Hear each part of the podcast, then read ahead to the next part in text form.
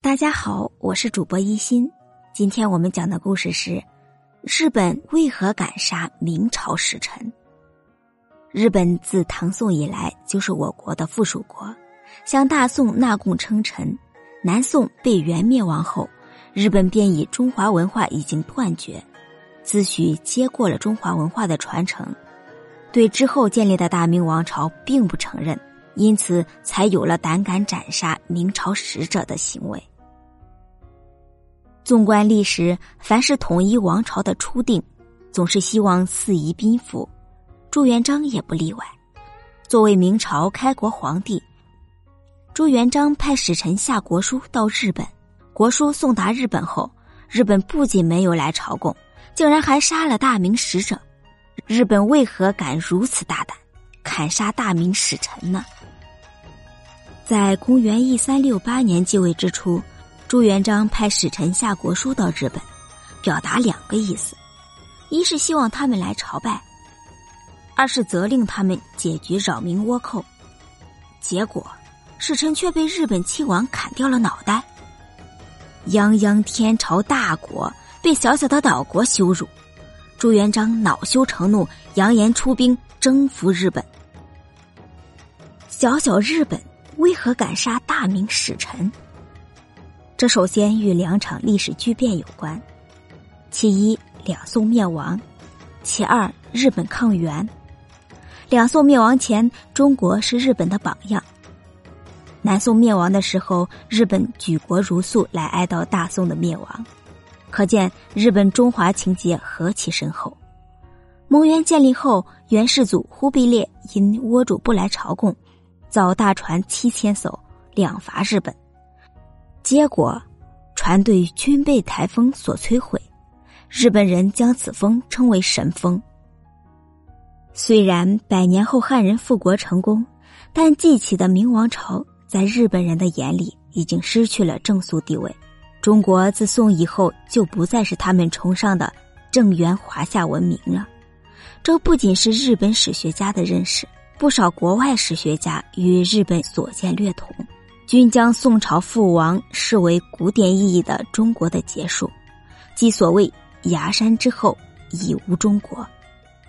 借助神风，日本两次横扫蒙元远征军，通过抗元，日本大大提振了战胜亚洲大陆军的信心。另外，对中国也不再崇拜，蒙古可以灭宋，但却无法灭日本。虽然朱元璋鄙视日本由来已久，在他眼里，日本就是一个国王无道、民为贼的小丑国，但日本却认为本国比这个民国更有资格继承中华大统。他们以中华正统上古人自居。针对大明皇帝对日本的鄙视，日日本也进行了回应。日本学者写了一首诗，答大明皇帝问日本风俗时。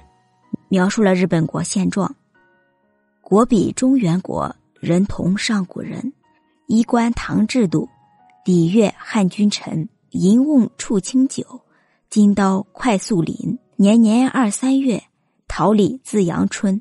这就是即便在今天，唐宋在日本之说仍流传的原始出处。话说回来，大明与日本剑拔弩张，战争成一触即发之势。然而，面对朱元璋步步紧逼，日本当政者还是寸步不让。他们的底气，除了上述两个原因，还有没有更撑得住的原因？追寻历史的深处，发现还有一个日本当政者的战略眼光原因，甚至占据了日本对抗中国的底气更大比重。这要与日本内部变化联系起来。当时，日本虽处南北朝时代，但执掌南朝的怀良王正值。起事时期，南强北弱，大有江山一统、吞吐八方之势。杀明使回战书使怀良王声名远扬。此后，日本向明朝下书，很多都假托怀良王之名，以壮形色。而怀良亲王的底气，一是来自日本抗元神风的信心，二是他的战略眼光独到，断定朱元璋不敢征伐，断定朱元璋不敢征伐。怀良王的判断依据是中国自古以来作为一支大陆力量，对外张力极其有限，从未有征服海上岛国的记录。自宋以来，中国基本处于频繁应付外物侵略中，更何谈海战胜利经验？所以，这个执掌日本大半江山的王者，虽承认本国实力没有强到战胜中国程度，但料定大明皇帝不敢做蒙古远征军都做不到的事儿。朱元璋的战争威胁不过是说大话而已，自己也不妨以以眼还眼，以牙还牙，放出大话，放马过来，俺不怕你。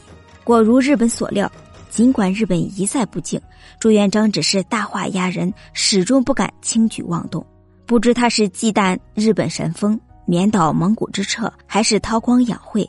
总之，后来没和倭寇一般见识。再后来，朱元璋在留给接班人的铁券丹书中，明确规定日本为不争之国。他竟从日本的应战书的字面中找回了面子。既然日本称我为天朝，自称为臣，朕也就宽怀大度，不再揪日本杀使者的事情了。朱元璋此举看似大度，实则属于无奈。明朝时期，中日力量虽然仍不对等，而明朝国力明显高出小打小闹的倭寇几筹，但从对抗之国家气势上，已成军事，